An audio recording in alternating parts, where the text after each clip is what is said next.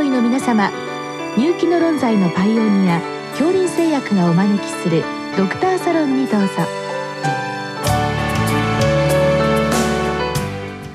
今日はお客様に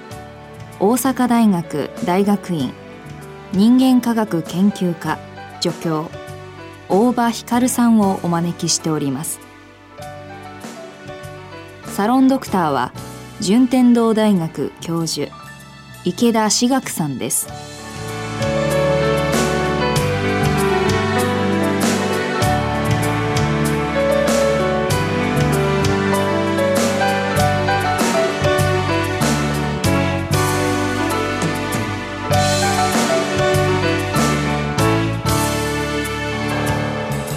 大和先生よろしくお願いいたします。よろしくお願いします、えっと、本日はですね CANDY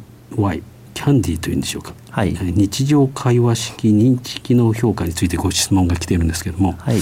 私ちょっとこのキャンディって聞いたことないんですけどもいつ頃からあのあるものなんでしょうかそうですね。あの正式に論文として公開したのがあの2017年になりまして研究自体は2014年の秋頃から始めていたんですけれども成果としてまとまったのが2017年頃になってそれから今いろいろと普及をしているところです。なるほど。新しいんですね。えで、まあ、ご質問にも具体的な手法ってあるんですけども、ええ。日常会話式っていうんですか？日常会話をするんでしょうか？そうですね。あの認知症の評価でよく使われるのはあの MMSE というのがよく使われますけれどもそういった課題はですねあの今日は何年の何月何日ですかとか、え100から7を引いてくださいとかあの物を見せてこれは何ですかとかそういうふうな尋ね方をするので、まあ、結構能力を評価するというかテストするっていうのがやっぱりあるんですけれどもあのこのキャンディーはそれとは違って本当に自由な会話の中ででその会話の中でどういう特徴が見られるかっていうのを評価していくっていうやり方に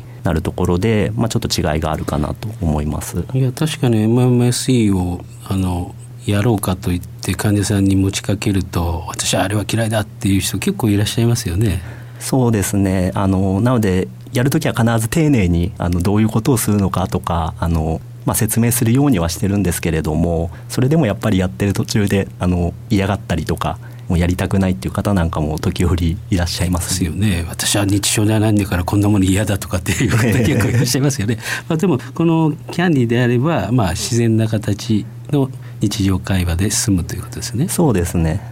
であの具体的な手法って言いますと例えば会話の内容であったり、えー声のかけ方であったりっていうのは何か基準のようなものはあるんでしょうか？あの特にですね会話の内容こういう会話をしなきゃいけないとかあのそういった決まりは作ってないんですけれどもやっぱりあの慣れない方だとどういう会話をしたらいいのかってわからないっていう方もいますのであの一応インターネット上でこのキャンディーダウンロードできるようにはしてるんですけどそこにあのマニュアルを作っておりましてでそのマニュアルの中にあのどういう会話をしたらいいかとかあのその会話の例ですとかあのどういうところに着目して評価したらいいかっていうような評価のポイントなんかをあの記載してますのであの、まあ、慣れないうちはそういったマニュアルを使ってあの参考にしながらやっていただければと思うんですけれどもあの、まあ、あくまでマニュアルはマニュアルですのでその通りにやる必要はなくって一例に過ぎないであの、まあ、その通りやる必要はなくって自由な会話であの慣れてきたら評価していただければ大丈夫かなと思います。まあでもなかなか初めての方、まあ、例えば私なんかもやったことありませんので、なんかちょっとマニュアルがあっても難しいなという気はするんですけども、何かトレーニングみたいなのは受けられるんですか？今のところちょっとまだそのトレーニングなどについてはあの、まあ、開発してない状況ですので、まあ、各現場の方々であの使っていただいてるっていうのが現状ですね。なるほど。であのホームページにたどり着くには、ええ。キーワードはどのようなものがあるんでしょうか？ですね。あの、まあ、日常会話式認知機能評価というふうにあの入力していただくかもしくはあのこのキャンディーっていう飴玉のキャンディーと同じスペルですけどキャンディー認知症っていった形であの検索していただくとそのマニュアルがダウンロードできるホームページに行くことができますね。なるほど。じゃあまあそういったキーワードで検索していただいてまずマニュアルを見ると。そうです。から何か評価シートがあるとはい。伺ったんですけど、はいこれもこのホームページにあるんでしょうか？あそうですね。あの評価シートとマニュアルセットであの一つの PDF ファイルがダウンロードできるようになってますのであの評価シートもそちらのホームページからダウンロードいただければと思います。なるほど。でまあ日常の会話をしながら評価シートにあるような、まあ、兆候といいますかそういった会話が出てくると、まあ、スコアリングにつながっていくというんですけども具体的にはどのような項目を評価していくんでしょうか？そうですね。あの、まあ、例えばですねあの同じことを繰り返し尋ねてくるっていうような項目があるんですけれども、まあ、会話の中であのご飯食べたって何回も聞いてくるとかあの、まあ、施設に暮らしてる方なんかだと「お迎えまだ」とかって何回も聞いてくる方とかいらっしゃるんですけど、まあ、そういった話が出てきた時にあの評価をしてくださいというような例ですとかあと、まあ、話をしているうちにどんどん話がそれていってしまうとか、まあ、そういった特徴が見られたらあの評価してくださいっていうそういった形であの評価していただくようになっています。あ認知症状の一つの例としての何か繰り返しですね。そうですね。これは記憶の障害ということなんでしょうか？そうですね。あのおそらく記憶の障害があの大きな要因かと思いますのでキャンディの評価シートにですね例えばその項目で同じことを何度も尋ねてくるっていう項目はあの記憶について評価していますっていうような形であのそういったその質問項目がどういった認知機能を評価しているのかっていうことについてもあの記載してますのでそちらも参考にしていただけるとより評価がしやすくなるかなと思います。で先ほどの、まあ、話がどんどん移っていくというのはこれはやっぱり理論的思考の、まあ、障害っていうか低下なんでしょうか？そうですね。あの先生のおっしゃる通り理論的な思考の障害というところがあの影響しているんじゃないかということで、まあ、評価シートにはそのようなことが記載してあります。それでこの評価シートのその、まあ、項目といいますか、ええ、いくつあるんでしょうか、えっと、全部で15項目ありましてでその15項目の会話の特徴があの全く乱れない場合は0点。でよく乱れる場合であれば2点で012っていう、まあ、3段階で評価していただくっていう形になってましてああ012ですね、はい、そして2が15項目あると30点。そうですね。ですので、まあ、30点満点であの点数としては0点から30点満点という形になってます。で0がいわゆる正常で30はかなり認知症が強く疑われるということの方向なんですね。そうですね。おっしゃる通り、うん、普通なんか0点の方が悪いような感じがしますけど。ですね。なのでちょっとあの評価するときにちょっと気をつけていただかないと逆に間違えてしまう可能性があるかなと、うん、ますよね、はい、それであの、えーと、とこの評価はですね、はい、あのドクターがやるんでしょうか？そうですね。あの制度の検証した時にはあの、まあ、精神科の医師ですとか神経内科の医師ですとかあと心理職があの評価した場合とあとあの、まあ、民間企業のですねあの電話相談員みたいな方が評価したあの場合で健常の方と認知症の方をあの比較したっていうあの、まあ、検証したんですけれども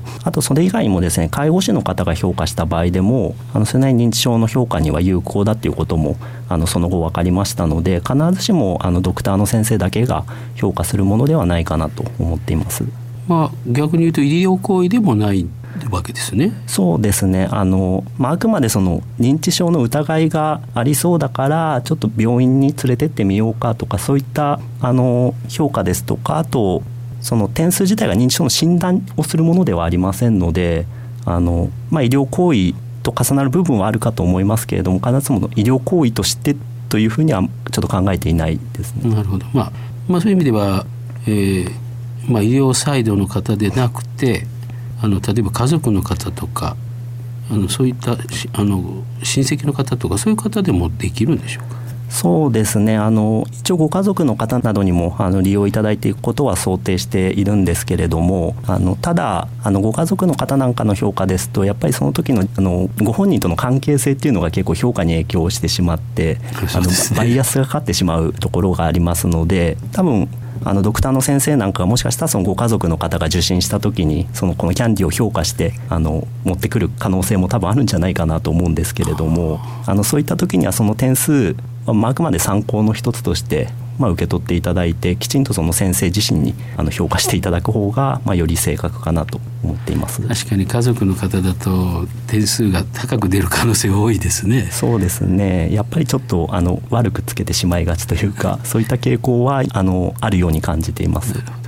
それでまあこの評価法を使ってそれで先生のところに今度患者さんを紹介するということになりますけどあのざっくり言って何点以上になると紹介する必要があると考えられるでしょうか？一応ですね6点以上を示した場合、まあ、認知症の疑いがあるというふうな判定基準を推奨はしていますけれども、まあ、あくまで基準はあのスクリーニング制度あの感度と得意度であの評価してますけれども、まあ、健常の人でも6点以上示す方っていうのももちろんいらっしゃいますのであの必ずしもその基準だけで全て評価できるわけではないですけれども一応6点以上ということで推奨させていただいてます。もう一つ疑問に思ったのはある時点でまあ6点以上になったと。だけどもう一回繰り返してできますよね。同じパターンでないので。そうですね。だからその時にまた点数が6点よりも下がってきた場合そういった時は様子を見るっていう感じでよろしいんでしょうか？そうですねあの様子を見ていただいてやっぱり認知症って徐々に進行していく病気ですからあの、まあ、経過を追ってあの、まあ、何ヶ月かに一遍とか評価して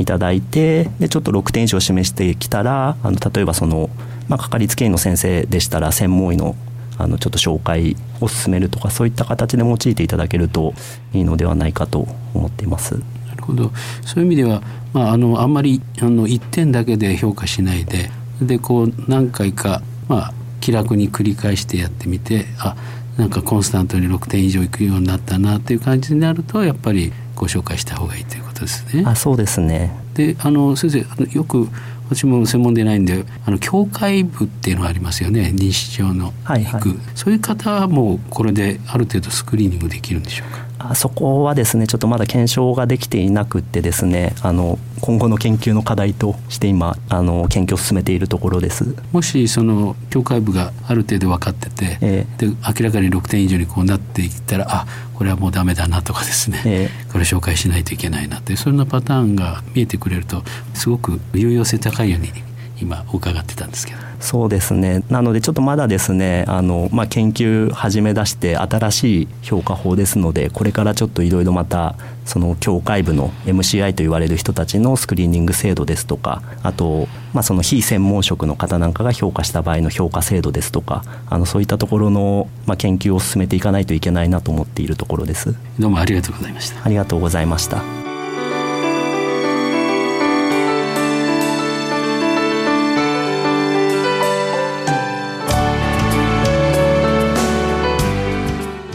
客様は大阪大学大学院人間科学研究科助教大場光さん。サロンドクターは順天堂大学教授池田志学さんでした。それではこれで恐林製薬がお招きしましたドクターサロンを終わります。